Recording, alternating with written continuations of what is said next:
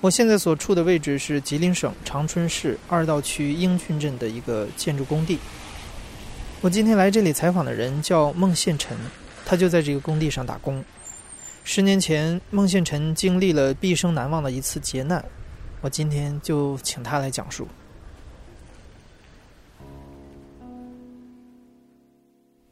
我叫孟宪臣，今年是五十六岁，内蒙古赤峰市宁城县村宁沟乡罗家店村。我见到孟宪臣的时候，他正在长春的一处工地上打工，做泥瓦匠。这些年，孟宪成经常漂泊在外打工，因为老家赤峰经常干旱，种粮食的收入实在难以维持生计。农村嘛，偏僻地方，缺乏经济来源。就是那个好山区，那么有几亩地，到年底收入不多少，一年就是种地只能收入七八千块钱哎，这就是把粮食都算上了，这七八千块钱还有种子、化肥。十年前，也就是二零零七年的时候，孟宪臣发现除了维持生活，还多了一项要花钱的地方。他的儿子二十多岁了，他需要给儿子准备娶媳妇的彩礼钱。这时候，孟宪臣能想到的来钱最快的方式，就是去煤矿挖煤。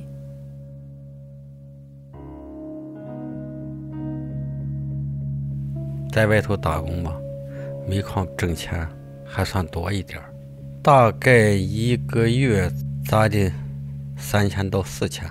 在别处打工，他就挣不那么多。孟宪臣发现，村里的很多亲朋好友都在北京房山区史家营乡的煤矿打工。史家营乡这个地方煤矿资源丰富，除了正规的大矿，还有无数个村民私开的小煤窑。孟宪臣带着堂弟孟宪友一起来到了史家营乡，他们先在一个大矿干了两天，结果就发现没活可干了。经人介绍，他们去了一个村民开的小煤窑，干一天能拿到一百块钱。石家营子乡经济台村当地村民，他那么个个的都开小煤窑，你开他也开，他开他也开，那么利润高吗？开了之后，这就召集人到的外地人开始就给他挖煤，那个井是斜下的，是支着木柱下去的，就支撑个棚子架子式的那么下去的。那么里头的煤非常松软，有时拿镐一刨还哗哗的。就斜从地面斜着往下挖。对，往斜着往下挖的。哎，也就五天。家里来电话让我回去，我说上，嗯，再干两天我就回去了。家里有事儿。哎，这么着？没成想，干了第五天上就出现了事故。二零一七年。八月十八号那个晚上，我正在推小车，就是装装一车，搁着那个就是啥呢？道岔，就是道边上有个宽敞的地方，等那车过来，我再拉空车进去装那个。木下又正在挖煤，他那个山刘子军拉着小车往外一走，我用灯光往外一照。那小他那个小车拉出去不远下，就听着叽里咣啷一响，拿头灯往那一照，一看那小车下去，整个那一片漆黑，支护架哈就拧着劲儿，呼呼的都下地里去了，呼下的就一阵风刮过来，就那种那个气流似的，刮来，当时里头的空气就稀薄了，就说是 氧气就不够用了。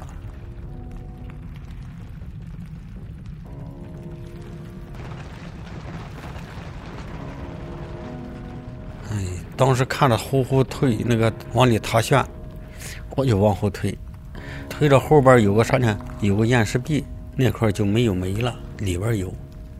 哎，那就是隔断地方。到那停下之后，他也到那停了。木岩有在里头挖煤，他那个啥呢？他那个就是风高，风高那个风管子从是从地面接着地下的，他那一塌陷，把风管砸断了，他里头风高也不响了。他跑出来了，一看，也傻了眼了，呼，一下子塌下来时候，那阵就恐惧了。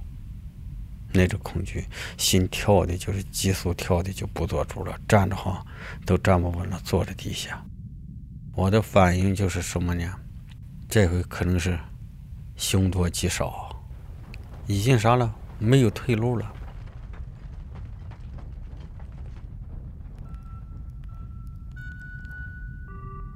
当时就是我有手机，我也试过好几次，那是没有信号。你在地下，一个封死了，它根本就没信号，也打不通。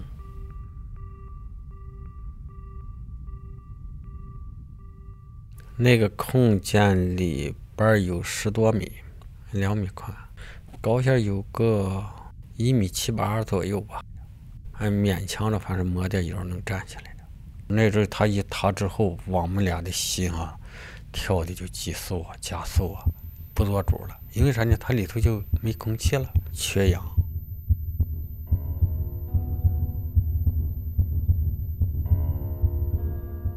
塌方之后，孟宪臣的工友们马上联系在附近做矿工的老乡，开始救人，因为他们知道塌陷的地方是有逃生空间的，孟氏兄弟应该还没有遇难。工友们一共召集了十四个人，分成三组，轮流拿着封镐，一人一米的往下挖井。我们就合计了，这怎么办呢？就听着那个就啥呢？外边有救援的动静，那封镐拖拖拖拖的，一个劲儿不停的在挖。嗯，那阵是悲喜交加，就按着他那方向，又敲竹腿又是又是往那方向挖，完用镐也是刨。哎，也是往那个方向挖。那只手机还有点电，头灯电就不足了，就靠有时候靠点余光看看。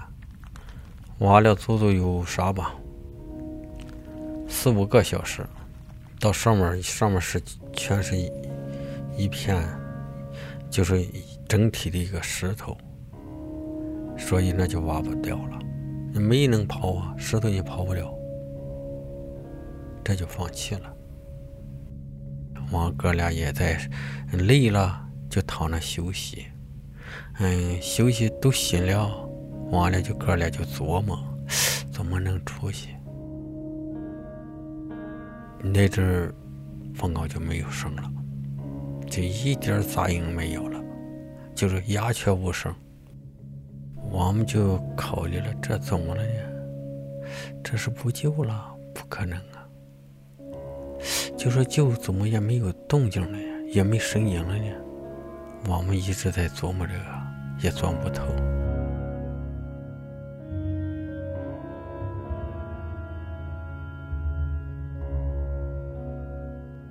这个时候，被困在下面的孟宪臣和孟宪友两兄弟还不知道。营救他们的工友挖到十九号中午的时候，因为参与非法开采，已经被拘留了。当天晚上十点，上百名北京市矿山应急救援抢险队员赶到，用专业仪器展开地质测量，准备营救。但过了还不到一天的时间，二十号中午，营救现场指挥部开会说，被困人员已不具备生存条件，继续救援极易造成次伤事故，危及救援人员安全，所以决定停止救援。此后，孟氏兄弟只能自生自灭了。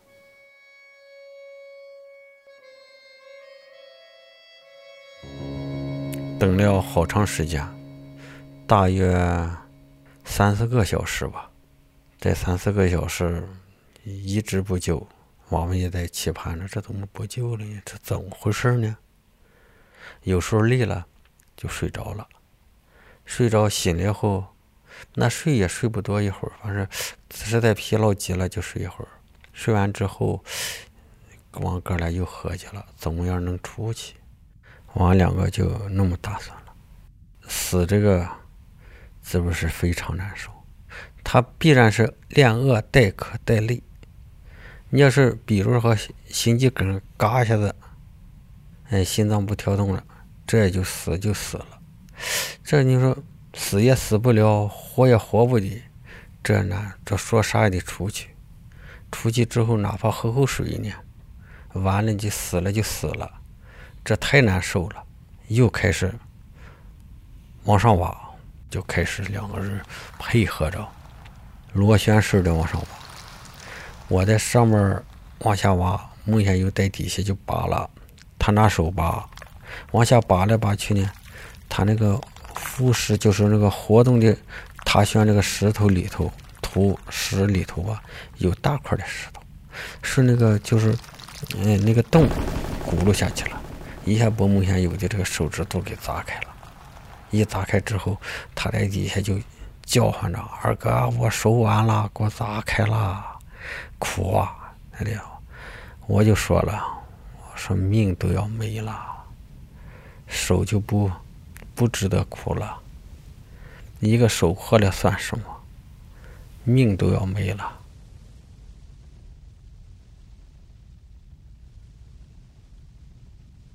手机电持续了，也就是十多个小时。那个头灯已经没电了，就靠手机。哎，晃下的亮就赶紧闭了，就和盲人一样，从树干来开始那个挖煤。大概在第二天，就可就松了，就那裤带都已经扎到了，转了两圈了，在腰上，那是可受不了了，没有水。地下开采那个地方，它那个水源都已经没有了，都很干很干的。那煤都起灰尘，一动，他说就是就糊糊的冒黑烟。渴的实在受不了的时候，两兄弟决定喝尿。他们在矿坑里捡到了一个塑料瓶，接自己的尿。哎，这么一喝来，确实喝不下去呀。那也在喝，饿的感觉是身上没劲，头晕，哎，就是四肢都没力。后有这胃啊，确实受不了了。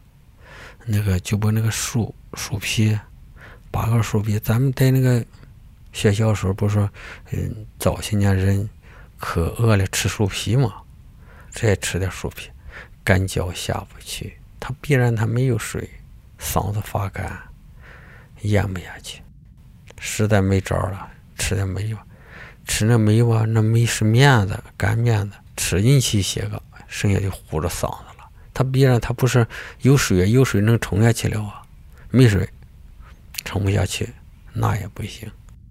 那阵儿哪怕吃一顿饱饭，喝上足足的一顿水，死也值个了。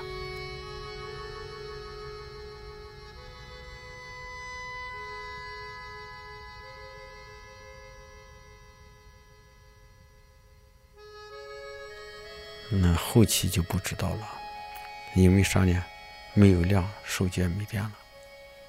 他那个具体时间还天数都不知道。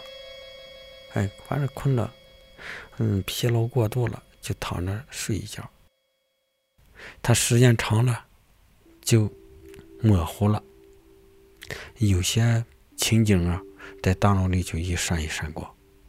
哎呦，好像是回忆起来往事啊。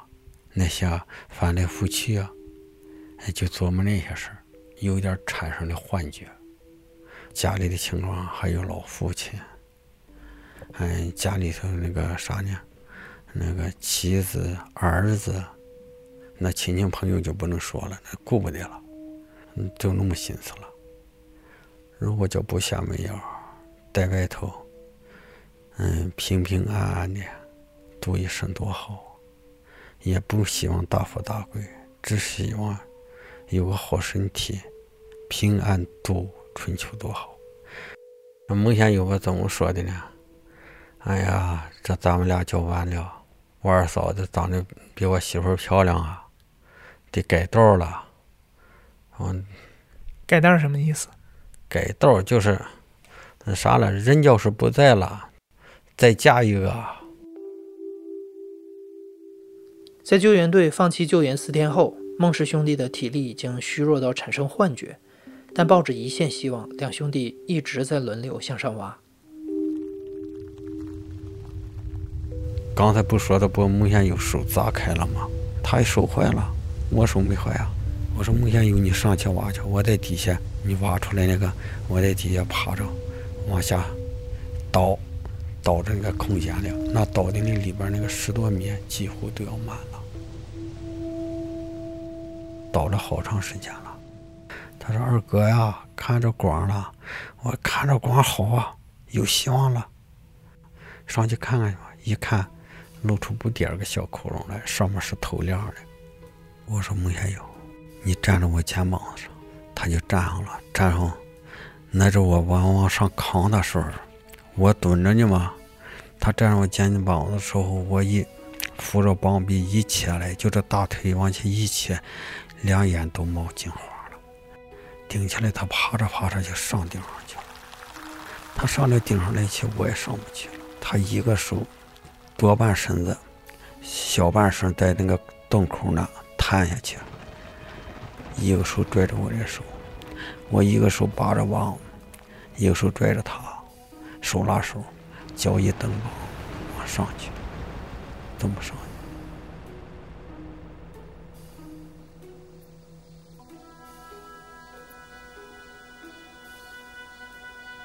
赶到上去之后，那个王家坟那上面有车道吧，车道上有不少的司机。他们说：“你别动，有人救你们。”孟宪友把手往天上一举，他站着呢嘛，他九死一生往空中一举，我没做什么动作。我一看下边核桃树有阴凉，上面那是那个阳光晒的太热，眼睛都睁不开。就是阳光照这个地面上，那眼睛就受不了，就刺的可疼了。反射的光就受不了，怎么着就想往下走，结果就是站起来，刚有一迈步，啪嚓一下，全都倒下了。我倒了，孟先也倒了，就往那核桃树那底下爬。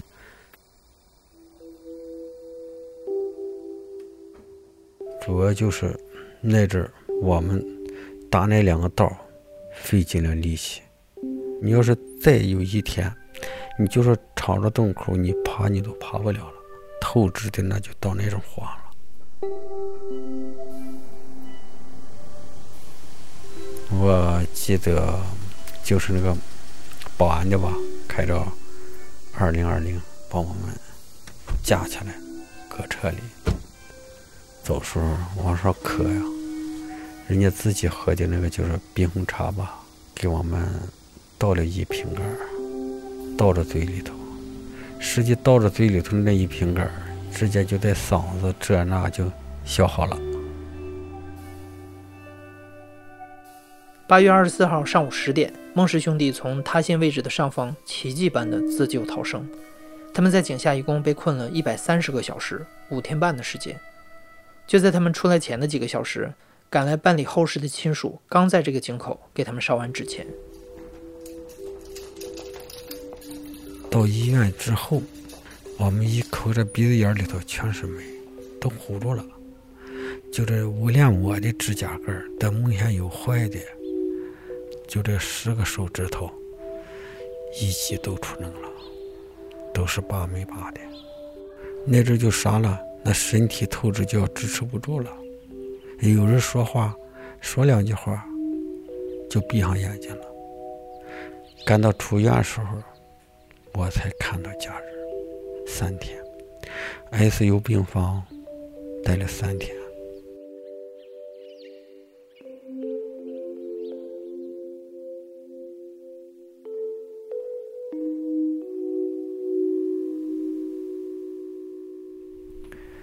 那你是什么时候知道，就是上面救援的时候他们撤了？嗯，我是在出了院，有我弟弟，他们给介绍的。那你当时知道之后，你生气吗？嗯，就说生气有什么用啊？生气只能是。我只能对他们这个分析能力太差了。你回到老家的时候，嗯，当时家里头人因为之前以为你已经没了，然后当时他们有之前有做什么准备吗？我们家属在那时候人都要都要过七天了，指定希望不大了，准备花钱遗照，嗯，都准备好了。嗯遗像我回去时候我也看了。那那事儿之后，呃，这些年你又去过煤矿打工吗？一直没去过，那就金盆洗手，多少不干了。凡是矿山的活就没去。哎，一直干点瓦匠活，从家里到外边，就是干点瓦工活。那活你不能干了，那太危险了。经历这场惊险的，哎，联系着生命危险性这么大。你再去，那就不长记性了。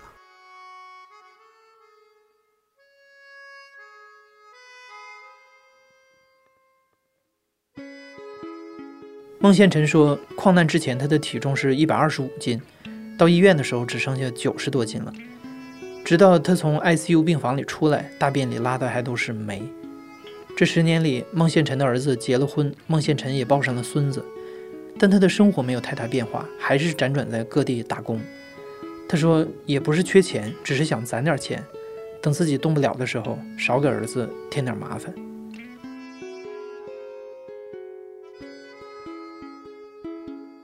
你现在正在收听的是《亲历者自述》的声音节目《故事 FM》，我是主播艾哲。本期节目由我制作，声音设计杨帆。